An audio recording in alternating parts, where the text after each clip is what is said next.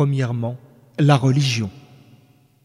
C'est la question la plus importante, celle pour laquelle Allah a créé les hommes et pour laquelle il a envoyé des messagers afin de la transmettre et en prendre soin conformément à la parole divine.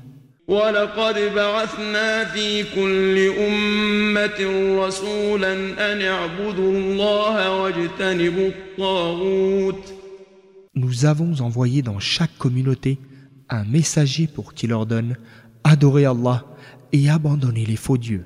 Tarot. Verset 36 de la sourate Les Abeilles.